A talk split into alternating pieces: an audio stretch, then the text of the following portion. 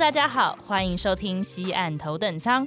本节目由 West Bank 西岸集团制作播出，每集用三十分钟带你了解西岸集团和加拿大大小事，接收最新的 West Bank 建案资讯，最详细的加拿大攻略，让我们重新定义你的家，超越平庸，感受美。Fight for beauty, this is us.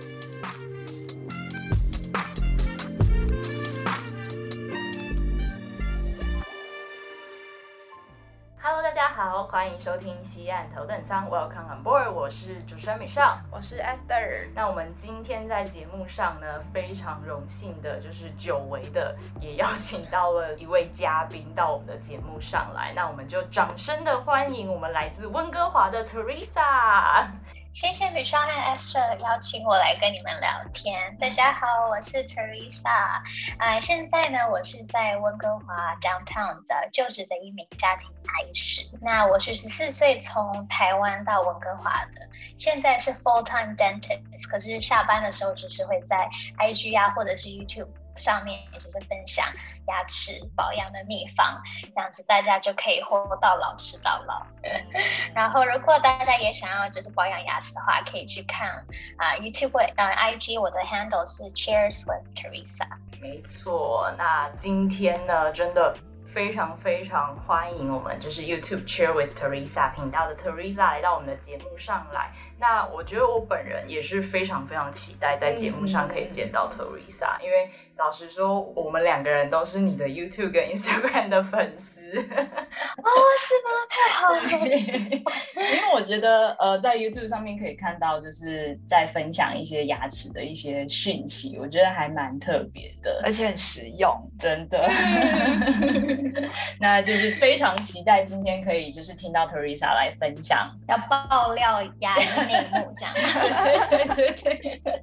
那呃，Teresa 是就是温哥华。职业的牙医嘛，嗯，然后想要问一下，就是呃，Teresa 是在几岁的时候立志要当牙医的？其实我很小就想要当了，其实我从小就想要当医生。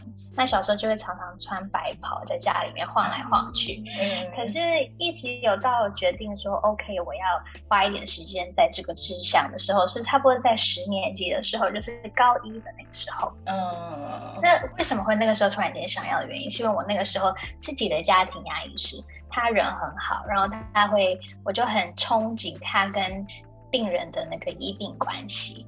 然后他的技术也很好，他就是一个很好的人，所以我就觉得说，看他做的事情还蛮好玩的。然后好像每天没有什么太大的烦恼，那时候还小小小小不懂，所以他看到好，没有什么烦恼。然后又可以，有很多病人都很喜欢他，常常会送给他很多好吃的东西。我觉得，嗯，好，那我要当牙医，所以我就一直都在他的诊所，每一个礼拜都没有间断的，都是去当 volunteer，一直到当到好几年以后，然后到了大学，我都还继续当，所以应该有五六年。所以就是就是当他小小助手啊，或者是清洁的啊，啊，不过所以就是对于牙医这个环境有更多的认识。所以就是在大概高一的时候就立立定了人生的志向这样子。对，那就是现在已经职业的牙医师，那有没有曾经想过要回来台湾职业？这应该是我爸妈叫你问的吼。我爸其实有偷偷的联系我。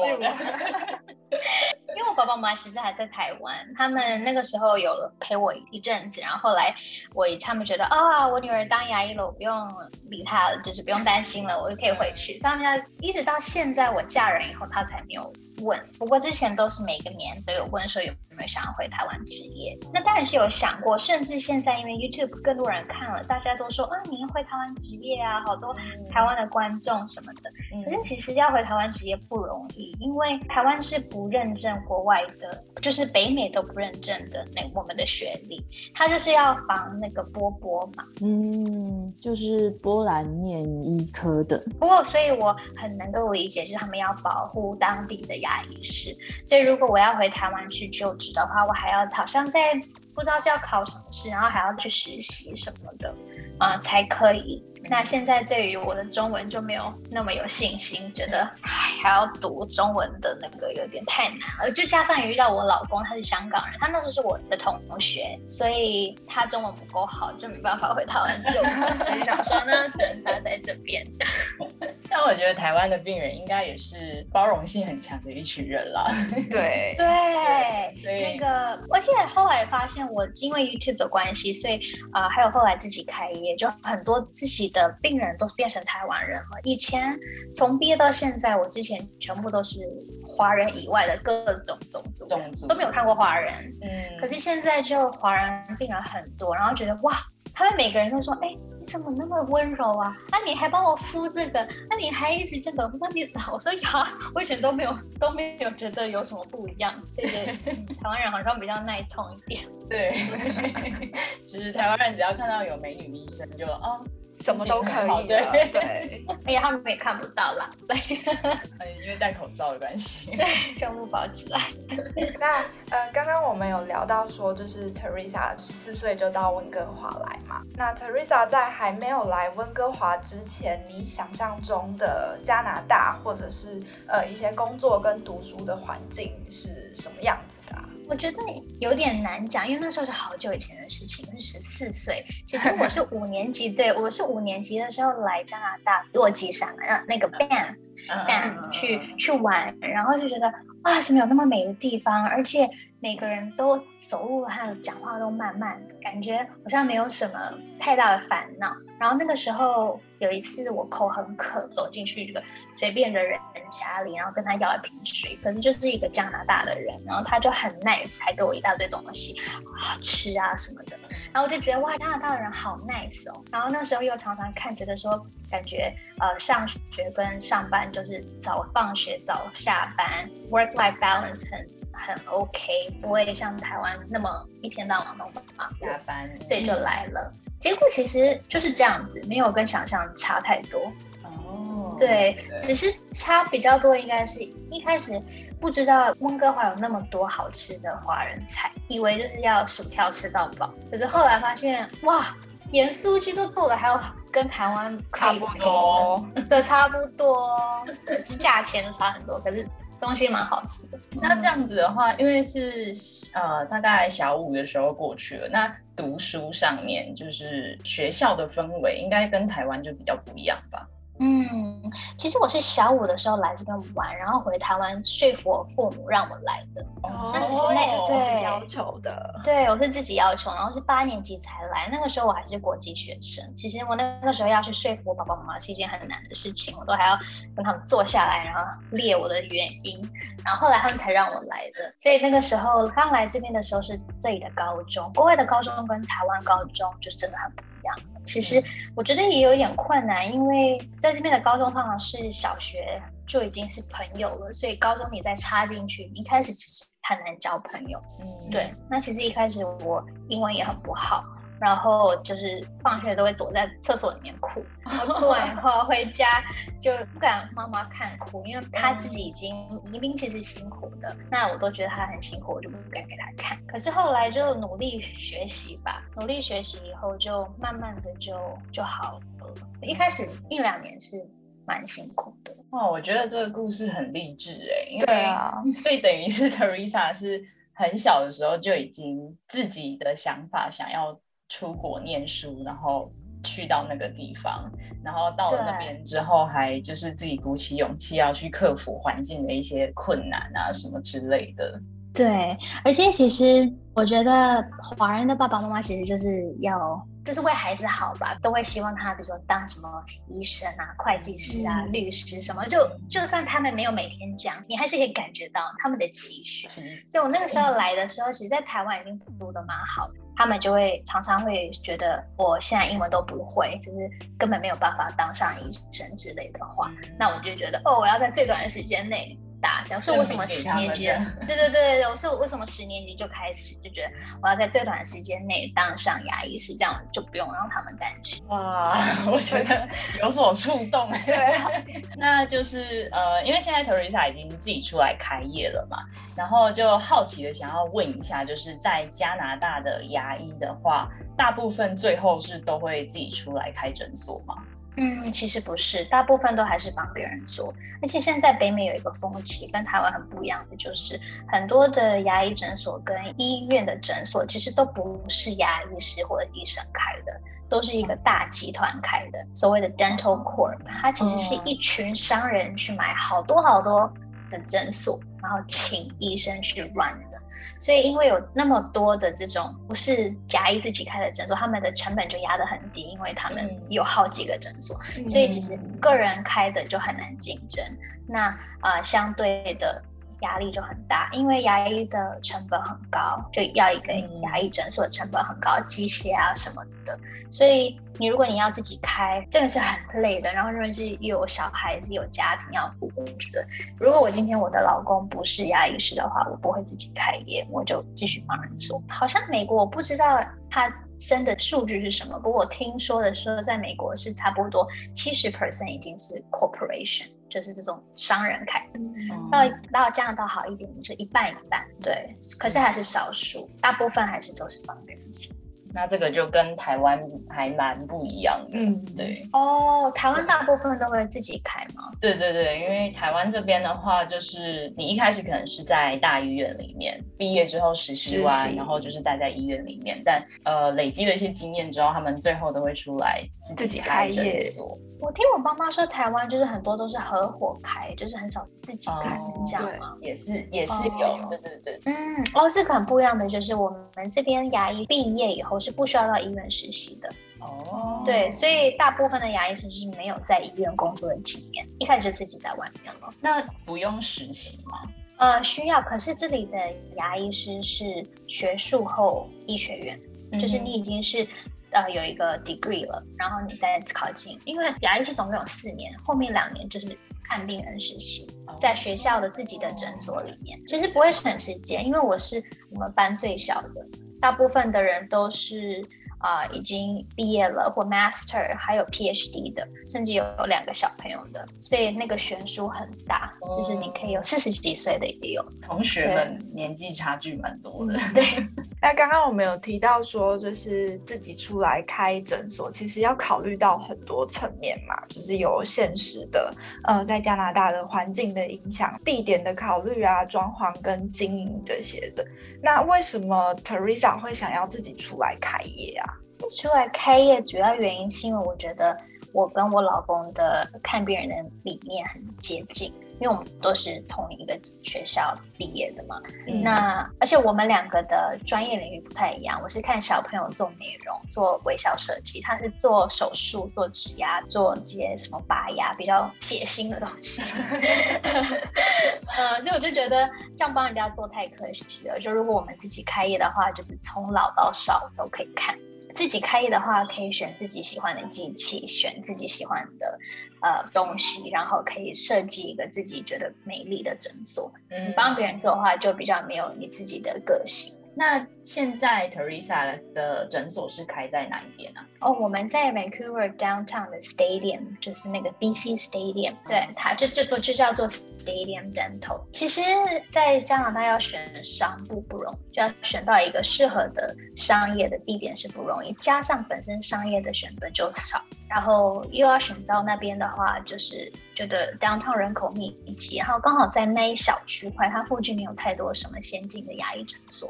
那我就觉得看到了一个机会。其实我们光看地点就看了差不多一年半的时间才选到这个地方的。嗯，然后呃，downtown 的病人也是啊，比较是 young professional，所以都有工作，就有保险。所以有保险的话就会比较好一点，而且他们因为都是比较年轻一点的，所以他们就比较会愿意为自己的健康去学习啊，投资，嗯，所以会选在这边。那至于装潢，就是我自己都想象，我想要我的 clinic 就是有点像 spa 那样，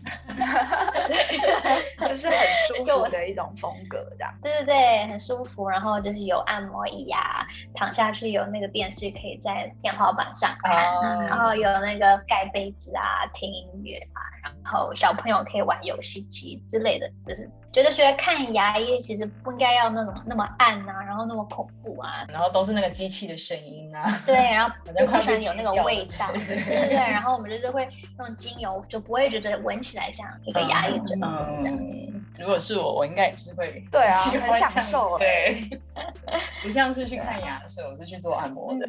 对，很多病人都有说，他们觉得没有觉得去看牙齿，嗯。就我听了就觉得欣慰，我觉得哦有有达到自己的那这样子的话，就是除了要看病以外，其实经营一间诊所应该也是有很多，比如说收支要去准备啊，然后每天要进的一些材料等等的这一些问题，就是应该经营起来也是蛮辛苦的吧？嗯，对，现在就是好险要小孩，因为那个就是小孩。把它当成不过自己的对，真的很花时间，很花精力。不过大部分这个就不是我的强项，这个是我老公在用，嗯他就是在管账啊那些。我的话就是比较是人跟人之间的，或者是说、嗯呃整体的整个概念大方向的。那真的就是呃，刚好你跟对刚好先生是互补。对，就是有一句话好叫“夫妻同心，其利断金 真的，真的，其实要经过牙医牙医学院就是这样。他们我就每次开玩笑说，你要 go through dental school 一起 go through，要么就是成为敌人，要么就可能就会成为一个老公，因为你都会看到最自己最不好的一面，就很累啊，很忙啊，嗯然后油头垢面的。所以就是呃，要么以后是竞争对手，对，或是要么就是嗯不喜欢他，对。对，后面就是不然就是会就是什其实什么困难都已经经历过了，所以就以后就可以比较顺一点了。真的也是进有那个像是一起打仗过的感觉。嗯那就是我们刚刚有提到嘛，就是就我们所知，其实加拿大的一般的健保是不包含牙医在内的，所以其实去看牙医这件事情，应该是对于一般来人来说，可能收费会比较高一些。那在加拿大的牙医跟其他的医科，就是最大的差别还有哪一些部分？医学院跟牙医最大最大的差别，我觉得是你当你牙医学院毕业以后，你成为一个一般的牙医，你是什么什么东西都可以做的。你可以做矫正，你可以做美容，你可以做根管治疗。然后你喜欢什么东西，你再专精，你不需要当一个 specialist，你才可以做。可是医生的话就不一样，你读完医学院，你就必须要去选择一个你的 specialty。以后你花了那么多时间，你选骨科，你就算觉得哦我很讨厌，你也没有办法转回家医科，也没有办法转回心脏科，所以这个是我觉得最不一样，也是我觉得牙医系对我来讲最好的部分。就是你可以一一辈子都在学习，你一辈子都在去摸索，你永远都不会无聊。或者说你选了一个东西你不喜欢做，你还可以再做其他的东西。然后医学院的话，它比较因为是就像你讲的有健保的关系，所以他们比较跟着政府的政策去浮动，然后跟当地的医院的缺额什么。那牙医的话就还好，因为都是私人的嘛。嗯，”。那我想要好奇的问一下，就是，呃，牙医应该算是医科里面蛮赚钱的了吧？嗯，我觉得跟医科比起来的话是还可以，可是其实一开始毕业的话，应该就是一年差不多十几万。那其实跟 engineer 也差不多，就跟工程师也差不多，也没有真的差太多。嗯，不过牙牙医师就是不一样的是说，他并不是拿薪水的，就是你做多少算多少，所以是要看自己的速度跟你在哪里，还有自己的领域。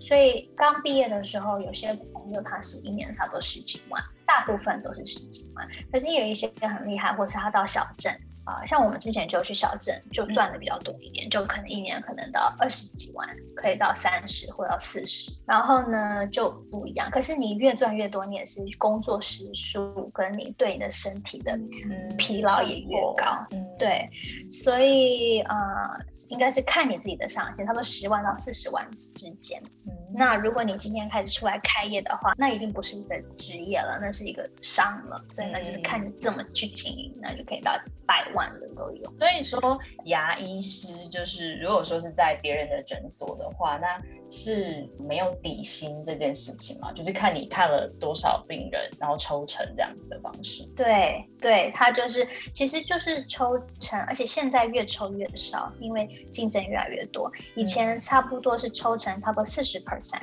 嗯，现在我有看到有三十五跟三十 percent 的。那还有还有更看到一些就是可，因为现在已经有一些商业化了，还有的是它不是抽成了，它是给你时薪。他的时薪就大概是一天，对，一天给你一千块这样子，一天。那你的一天一千其实也不错，就是你不用你不用累什么的，也不用去担心。可是你的 potential 就被限制了。嗯，那也想要问一下，就是 Teresa，牙医这个职业在加拿大算是一个受欢迎的职业吗？因为像台湾的父母啊，就会很希望说自己的小孩是。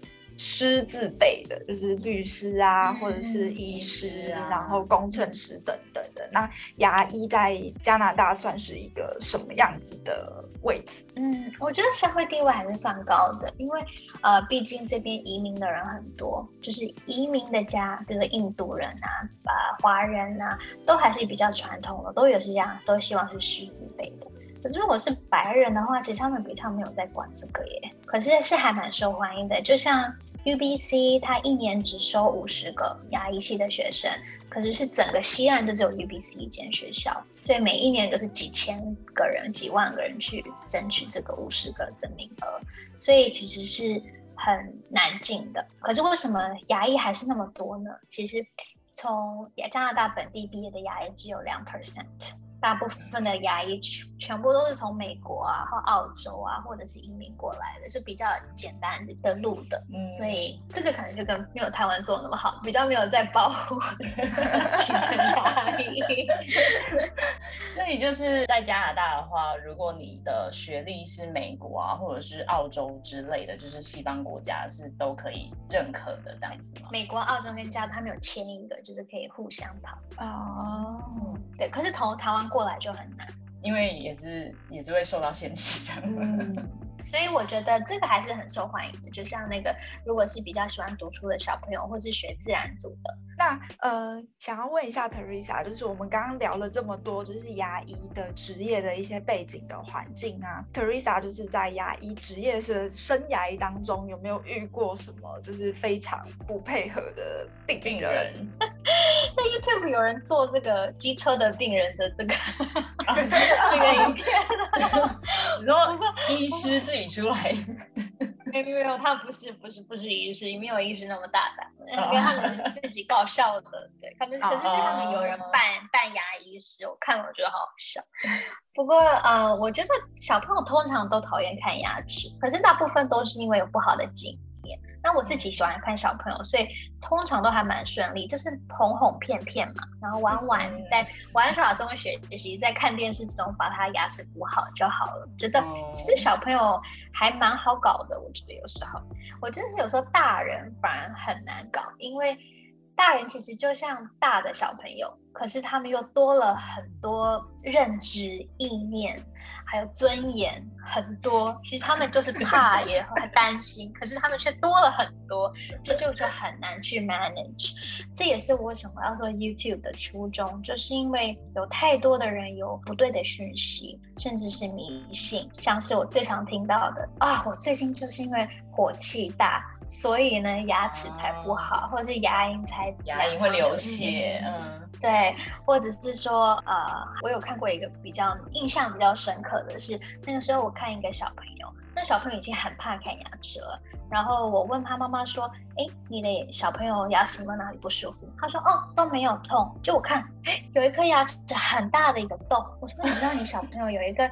牙齿有很大的一个洞吗？怎么会没有痛呢？他说：“哦，他之前我痛的要死，后来呢，我给他擦个药，他就不痛了。”我说：“擦什么药那么神奇呀？”他说：“哦，我我的奶奶就是这样子传下来的，只要有牙痛就撒一点味精在上面，就就会治牙虫。”就不痛了。我说妈妈，那个小朋友牙齿不痛的关系是因为神经已经完全死掉了，所以他 没有感觉了，所以就会有很多这种有点囧的状况。可是你又不能太去说的太直接，或是伤害到大人的自尊心。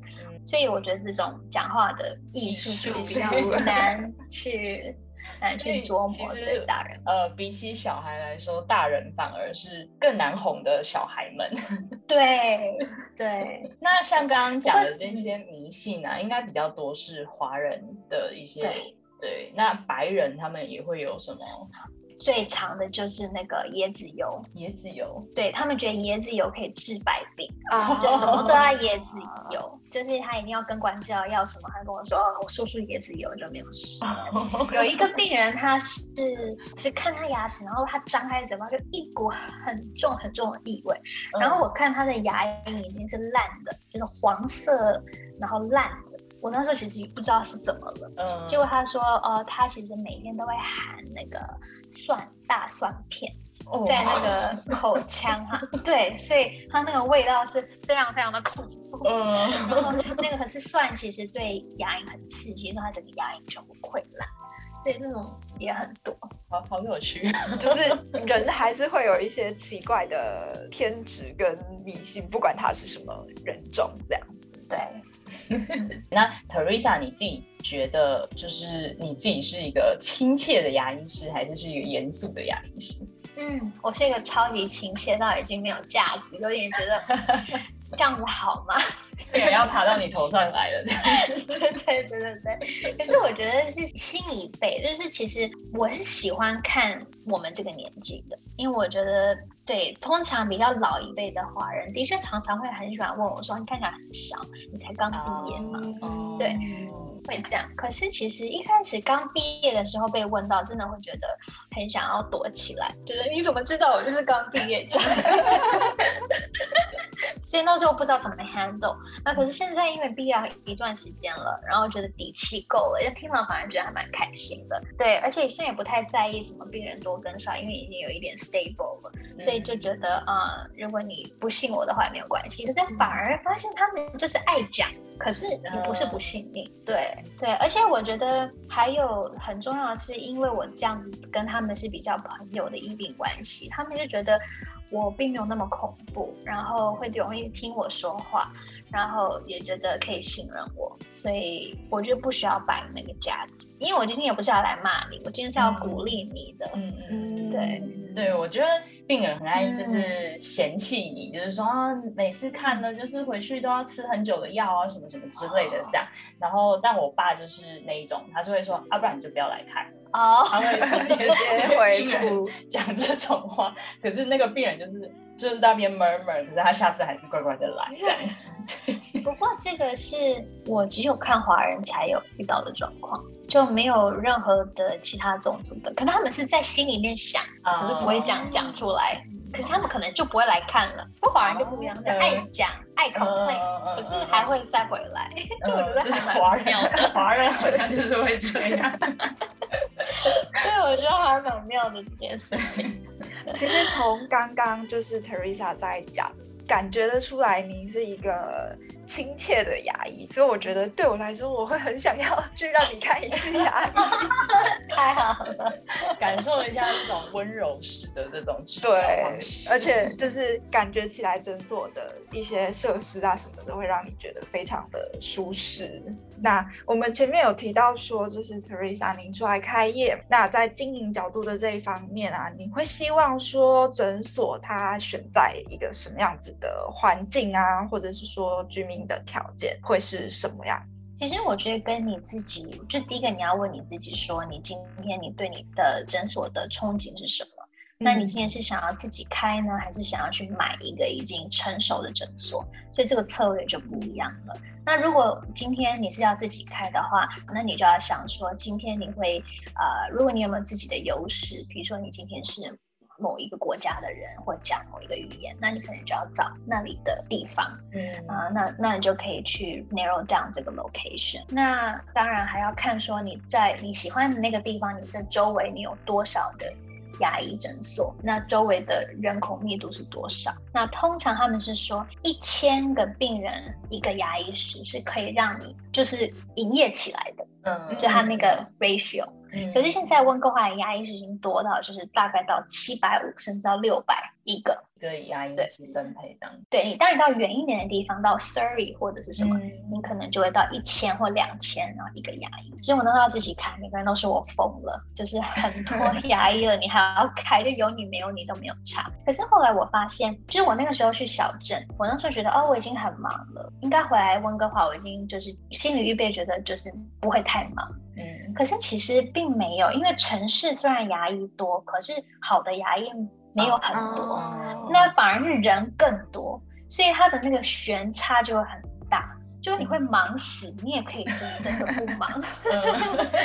对，所以想要怎么工作？对，然后许杰，你是一个怎么样子的牙医？所以。后来我觉得就把自己的本分做好，然后呃，真的要把病人的利益为你的优先考量。那久了就大家就会知道。那呃，像是选择这种开诊所的这个地点啊，就是会不会希望说那个地方，当然最好是不要有其他的竞争牙医品牌嘛。但是会不会希望说，其实那个地方也是有，例如说加医科或者是皮肤科、骨科之类的，也都在附近。那大家就是会很习惯的去到这个地方看病这样子的地方。其实这个就。有点像是在 professional building，这个是以前比较流行。如果你今天是买一个已经买的诊所的话，那我觉得 OK。可是如果你今天要建立你自己的品牌，建立一个新的话，大家还会是希望一个比较能够吸引到人潮的地方，像是店面，就是 ground floor，或者是你在一个 mall 里面。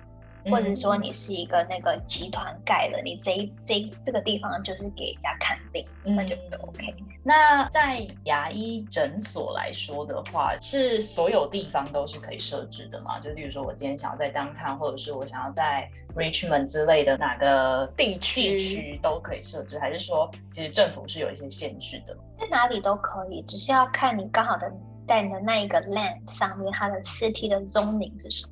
那牙医是有一个一个一定的中龄才是可以的，因为它有一样的管线，一定要的一些排排泄的要啊安全，所以要看一下它政府的中龄。那如果他今天这个是你可以买的话，那你就是没有问题了，你就可以自己选择，就是看以 zoning 为主，你 zoning OK 了，你又是自己买，那你就可以自己做牙医。可是如果你今天是要去租的话，那就要看看租的人他是想要什么样子的租客。嗯。对，所以就看 CT 中您跟看你今天是要买还是要租，那租那个租的房东是要什么样子的行业去租？对，所以像是呃，Teresa，你们现在这个诊所的话，就是是属于租的还是是买下来的？哦，我们这个店面是买的。哦，对，因为用租的话，应该就又更更难。用租的其实比较简单一点，买的反而难。可是我是觉得，因为牙医这个东西是。要超几十年，嗯，就是对，不能房东跟我说啊，你明天要走了，我那我要怎么办？对不对？对，可是其实要找到一个买的，就真的是难上加难，因为还要自己再去做规划什么。对，刚刚有提到，就是有没有一个地方是集结了各种不一样的服务嘛？那如果说有一个地方，呃，它什么食衣住行娱乐全部都包含在里面啊，然后呃，你想要去吃饭也找得到地方吃，然后想要去逛街也找地方可以逛，然后我今天呃要去看医生，我也是直接到这边来看。有这样子的一个社区氛围的话，如果是 Teresa 会想要在这样子的地方生活或者是工作吗？会啊，其实就有点像在 mall 里面了啊，而且通常有那么完善的这种社区服务的话，病人流量都会蛮多的，因为你的 exposure 就比较高，就人家会比较容易看到。嗯嗯嗯。那刚刚提到的这个条件啊，其实就刚刚好符合，就是我们最新规划的 Oak Ridge Park 橡树林的建案。嗯，那有听我们前面集数的听众，其实应该对于这个建案是不陌生，应该是可以倒背如流。对，我们已经讲了很久。对。那这边就是说是重新造镇，然后又可以自给自足的一个诺亚方舟。嗯，就包括了食衣住行娱乐，所有的规划都在这个 West Bank 的未来的计划当中。嗯，这边就想要问一下 Teresa，你知道 Oak Ridge 这个地区吗？其实 Oak Ridge 这个地方就是我十年级每每个礼拜都来 volunteer 的地方。哦，所以我不仅认识他，他非常的熟。对啊，它是一个很好的地区，它是温哥华西温里面非常成熟，然后高素质，不管是在居住跟商业都是一个很好的一个平衡的地方。所以，其实 Oak Ridge 这个 project 不是我而已，就是我很多的病人，很多人都很很期待完工会是怎么样。嗯，因为其实 Oak Ridge Mall 之前，嗯，其实就已经蛮不错，可是因为没有到一个很大的一个规划，所以它其实没有到很忙。可是它真的有这个 potential 可以到很忙。因为你看 Metro Town，Metro Town 其实就是 Burnaby 比较东岸的一个 mall，对，可是它比较没有那么的高速，就是大众化一点，可是就忙的到不行，因为没有另外一个地方是这样。所以今天如果 Oak Ridge 它那边开始上有进一些这种比较大众化的的一些商店，然后又加一些高级的，我觉得那个 balance 就很好。嗯，所以说就是其实 Oak Ridge 这个地方可以算是 Teresa 就是呃。奠定梦想的一个 基地，对，很很不错，对，就是一个我要去，我都觉得我很愿意去住，很对，这是一个很贵的地方，可是是一个很 好的地方，对，因为它在它地理地理环境就非常好，还在 Richmond 跟 Downtown 中间，那它不管它在公车上面或者 SkyTrain 都很多，对，这个地方很好。那其实我们在 Oakridge 里面是有规划，就是商业办公空间是给医疗诊所使用的一个创创意空间，然后所谓的创意空间，其实就是有点像是现在新型的这种共享办公室的概念。然后它算是一个比较少见的，就是用共享办公室的方式，可是它是规划在诊所的一个空间，所以我觉得就是有点像是刚刚我们最前面提到的以前的那一种，就是医疗大楼。但是我们是在更进步一些，他们还有再加上楼下的一些商场的规划啊什么之类的，其实就是想要让这边的居民，你就是从玩乐到健康，全部都可以一次完成。那不止说你可能今天是想要带你的家人来这边做健康检查，那你可能也觉得很无聊，因为一般人可能就是要在旁边等 这样子。但如果是在我们 Oakridge 的这个空间的话，其实就不用，你可以到楼下去放风。啊，想要逛街、吃东西、散步，甚至是听音乐会，然后或者是到我们 Oakridge 规划里面的公园里面去呼吸这种城市森林的新鲜空气，其实都是呃多合一的一个组合的一个地点。其实我觉得这很好，我觉得这有点像把。亚洲的那个就是的那个工商混合的这个 concept 带过来，可是这个就是越来越红在北美。其实应该说，北美就是十年前的亚洲了。所以那个，所以那个，嗯。对，其实现在虽然说的确以以前的以前幻想的北美就是，呃，商店四点五点就关，然后大部分回家就是家人的时间，嗯嗯，很少有这种比较物质上面的满足。可是现在其实年轻人很多，甚至少子化，根本没有小孩，然后很有很多需求是需要就是可以走下来就可以休息一下玩一下，嗯，然后上去。然后现在的很多在 SkyTrain 附近的高楼，以前如果在 SkyTrain，大家都想要买离 SkyTrain 越远越好的地方，因为它会安静，对对对对，或安全。可是现在大家都想要在交通繁华一点的地方，对，然后夜生活。对，越来越多这样子。对，Oak Ridge 真的需要，就是如果有夜生活的话，我相信不是只有 Oak Ridge 附近的居民，就是全温哥华的去那里，因为没有其他的地方。你知道，我很想念在台湾可以从忠孝东我一直走走走走到民权东我从点心吃到晚上水果。然后还可以偶尔还买一下耳环。嗯嗯嗯，我们刚刚有讲到，就是我们有规划一个商办给医疗诊所使用的创意空间嘛。嗯，那其实我们也有就是一般企业在使用的办公室的空间，然后这些空间呢，其实也都是开放给大家来去购买的。对，那目前已经有蛮多的大企业在跟我们洽谈当中，就是像是 Amazon 啊，最近就有说就是要把总部设在温哥华。但是他们地点也还没有确定。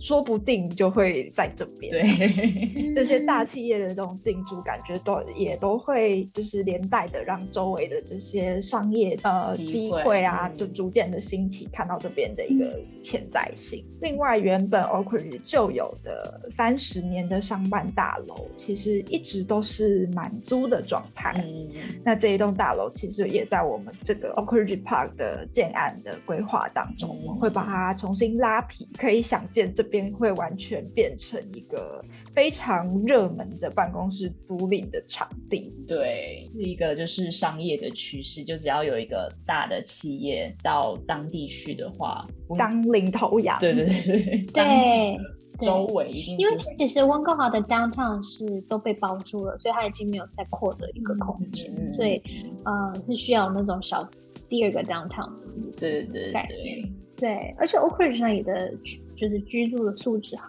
高。讲到这个，我就想到一件事情，就是我们刚刚有提到说，就是我们规划了上班，然后我们还有规划了一系列食衣住行的这些设施要给居民嘛。嗯嗯。那这么好看又这么热门的地点，为什么我们不要自己经营呢？其实主要就是因为呃，之前我们其实是跟温哥华的市政府还有当地的一些就是地主们去做很。长时间的一个沟通，那那时候我们就是觉得说，让我们就是提供这种就是呃诊所的呃商办空间，还有一般的就是办公室的商办空间，就是想要提供这种更高的医疗品质给附近的居民，然后要提升这边的一个医疗资源。所以如果说 Teresa 你之后有要开第二间诊所的话，可以慎重考虑一下我们 Oak Ridge 这个地方，对，心超痒的，对，因为就是未来，我相信，呃，像刚刚讲温哥华人，就是不管你是来旅游的，或者是你要来逛街，甚至你就是来公园散散步，我相信应该也是很多人都会到 Oak Ridge 的这个地方来。嗯，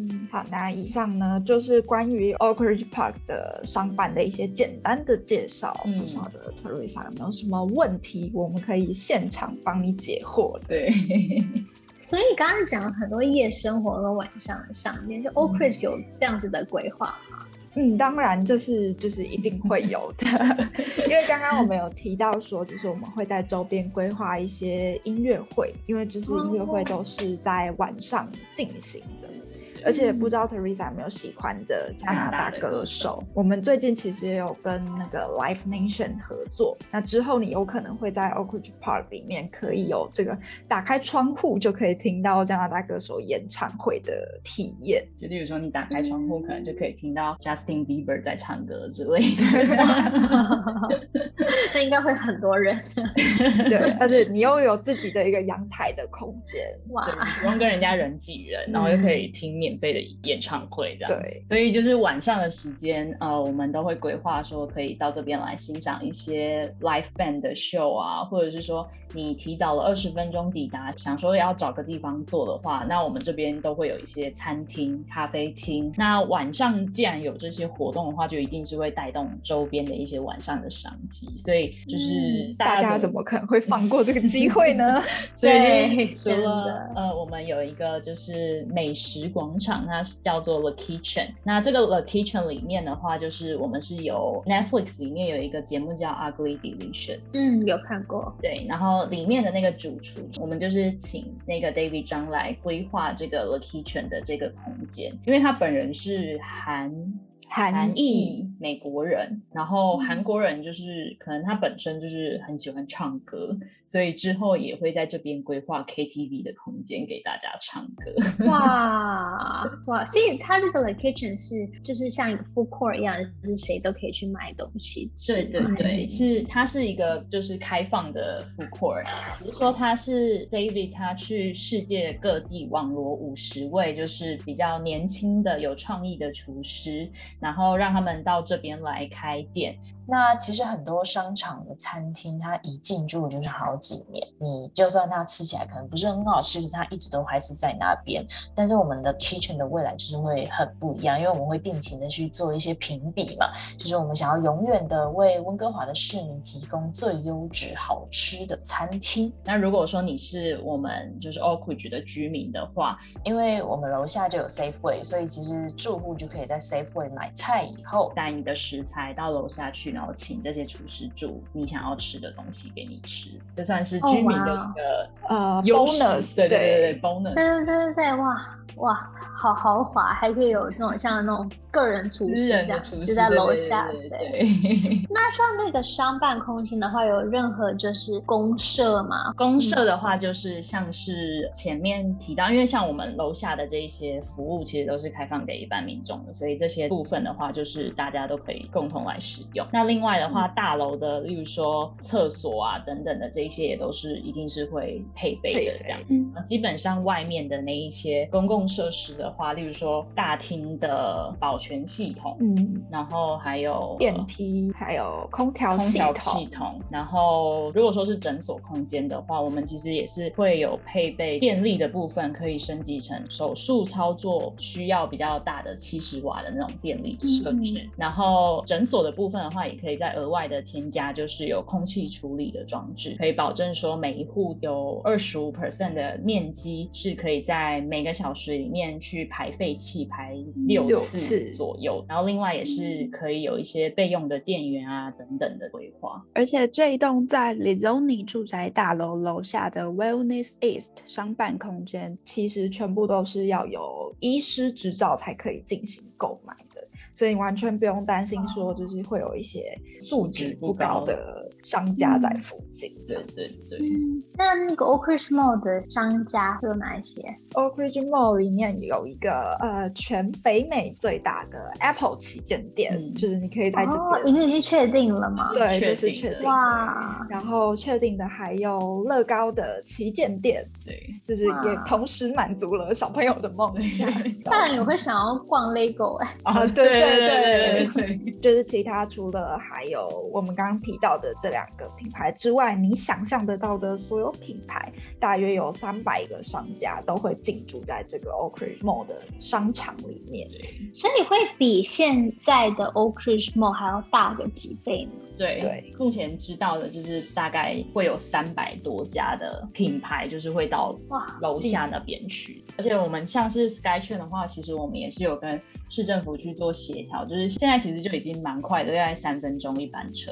但之后的话，就是会改成两分钟或者是一分半钟就会有一班车会经过那边。哇，对，所以那边以后真的是会非完全常繁华的地对方，不用担心晚上会很无聊。对。听起来很棒。那以上呢，就简单的回答完了 Teresa 的问题。然后我们今天呢，真的非常感谢 Teresa 来到我们的节目上来，就是跟大家分享了很多在加拿大当牙医的一些心得啊。那相信我们不管是十八岁的懵懂的少男少女或者是二十几岁就是工作的很辛苦、很想要出国玩的一些、呃听众们，对，应该就是对于加拿大有了更多的了解。如果大家到加拿大温哥华的话，也就是可以到 Teresa 的诊所去找她洗牙。不一定是牙痛才要来，就来 say hi 就好。希望你们旅游的时候牙齿不要痛，我 也可以来那也 say 是一下。有点痛苦。对，那 Teresa 要再介绍一下自己的诊所吗？嗯，如果大家就是有家人朋友在温哥华，然后需要牙医师的话呢，我跟我老公有开一个诊所，叫做 Stadium Dental，就在温哥华 downtown 的 TNT 的对面，嗯，所以就还蛮好找的。那如果有任何关于牙齿的问题呢，都可以来我的 YouTube 跟 Instagram 一样，就是 Cheers with Teresa，然后都可以来问我，我就会很乐意的回答。那真的非常感谢 Teresa 今天特别在工作完之后，应该要好好休息一下的夜晚，还来到节目上面跟我们连线录制节目。那如果你听完之后还想知道更多加拿大的资讯的话，就要持续锁定我们的 podcast，记得动动手指按下订阅。那如果还想要直接的跟我们聊聊的话，欢迎到西安集团 West Bank 台湾脸书粉丝专业上查询。那最后就再次谢谢 Teresa，那大家也可以到就是 Teresa 的 YouTube 频道还有 Instagram 上面去追踪。那我们就下一集再见喽，拜拜。